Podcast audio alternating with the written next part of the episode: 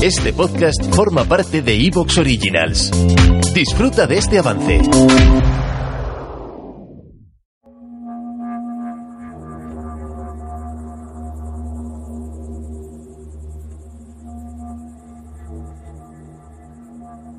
Escucha en las noches cómo se rasga la seda y cae sin ruido la taza de té al suelo, como una magia Que solo palabras dulces tienes para los muertos y un manojo de flores llevas en la mano para esperar a la muerte que cae de su corcel, herida por un caballero que la presa con sus labios brillantes y llora por las noches pensando que le amabas. Y dice, sal al jardín, contempla cómo caen las estrellas, Hablemos quedamente para que nadie nos escuche. Ven, escúchame. Hablemos de nuestros muebles.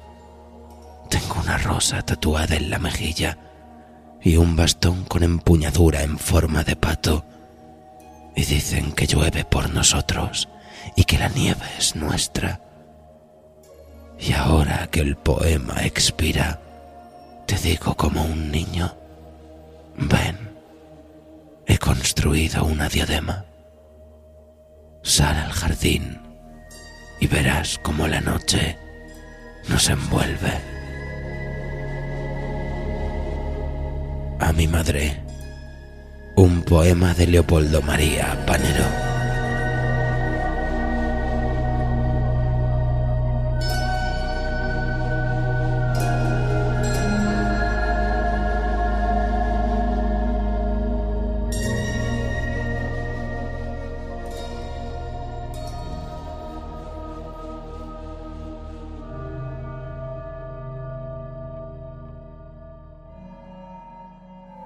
En muchas de las guías de psicología social que se pueden consultar, aparece referenciada una cita curiosa por su devastadora contundencia. El ser humano es un ser social por naturaleza. El insocial por naturaleza y no por azar, o es mal humano o es más que humano. La sociedad es anterior al individuo, el que no puede vivir en sociedad o no necesita nada para su propia suficiencia, no es miembro de la sociedad, sino una bestia o un dios.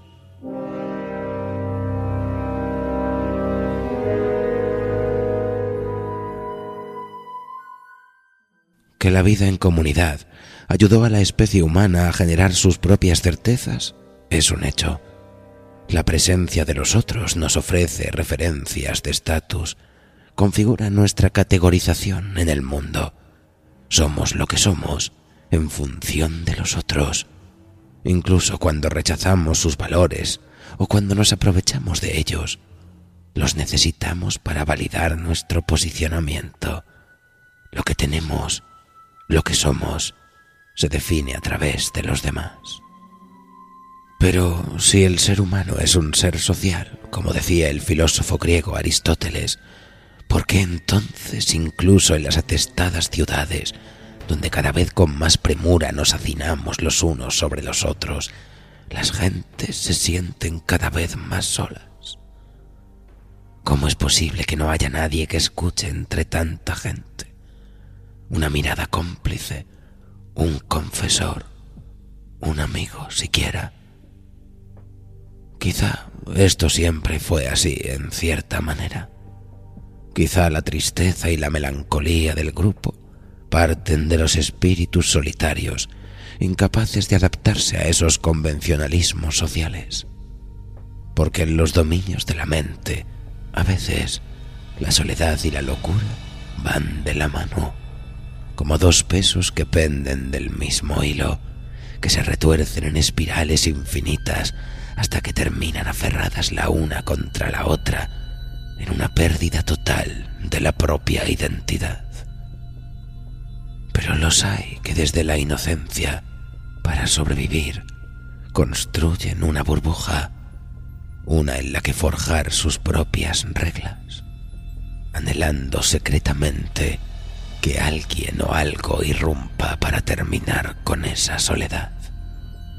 Incluso si eso implica destruir al otro. Incluso si eso implica destruirse a sí mismo. No sabes parar. Un relato de Marta Garín para la Escuela de Imaginadores.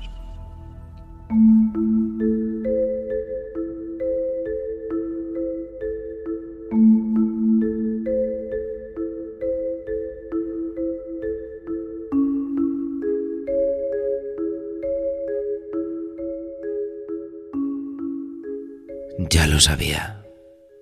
Era peligroso querer agradar siempre. No puedes gustarle a todos. Su madre se lo había repetido incesantemente. Pero al menos uno, si al menos le gustase a uno, podría ir con él al cine. Harían sesiones en casa. Comentarían lo mal que ha envejecido el almuerzo desnudo, con esos bichos enormes de goma espuma. Con dos podría ir a cenar al japonés de la esquina de calle Rialto y pedir cuatro uramakis, unas guiozas, un tartar de atún y hasta un postre. Podrían compartir una botella de vino. Y si fuesen cuatro, diría que tiene una pandilla. Harían torneos de pádel por parejas, se harían regalos en Navidad y hablarían de viajar juntos cualquier puente. Pero no, porque es idiota, idiota, idiota. La palabra da vueltas una y otra vez. Se adhiere a la cuenca de los ojos y los empuja hacia afuera hasta casi hacerlos saltar. ¿Por qué ha tenido que dejarles entrar? Era suficiente un par de golosinas, un saludo cordial, un buenas noches, seguid la fiesta. Están haciendo mucho ruido. Trotan sobre la tarima de madera y todo ruge como a punto de derrumbarse. Le duele la cabeza. Se palpa la sien derecha. La piel se ha levantado solo un poco. Araña. Están poniendo música. Han debido conectar sus teléfonos a los altavoces y las notas se agolpan entre las cejas. Empujan para entrar, pero no las deja. Agita a ambos lados la cabeza. Se sacude las notas y la palabra idiota. Quiere hacerlos desaparecer. Que todos desaparezcan. Que vuelva el silencio. Idiota.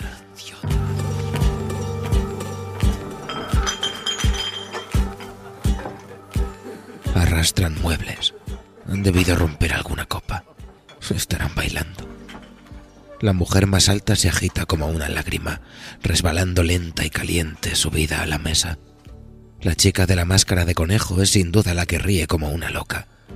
Una loca, piensa.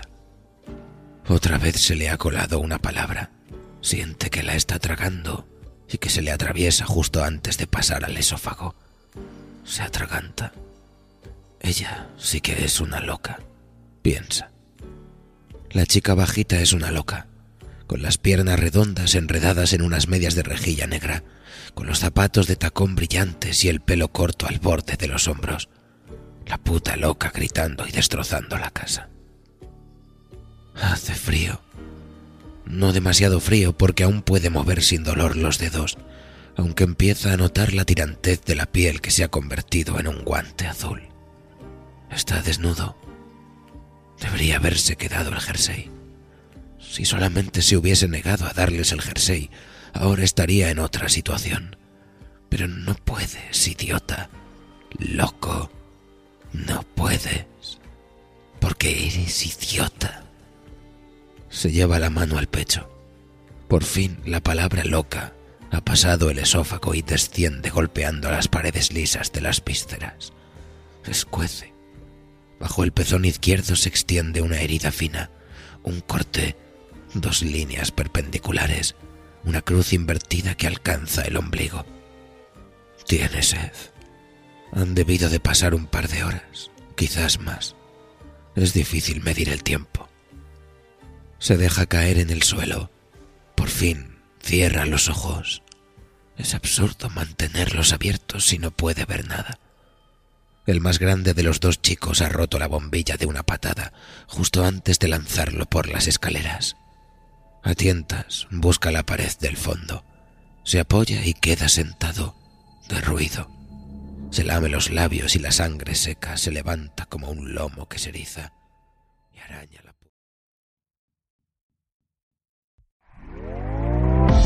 ¿Te está gustando lo que escuchas? Este podcast forma parte de Evox Originals y puedes escucharlo completo y gratis desde la aplicación de Evox. Instálala desde tu store y suscríbete a él para no perderte ningún episodio.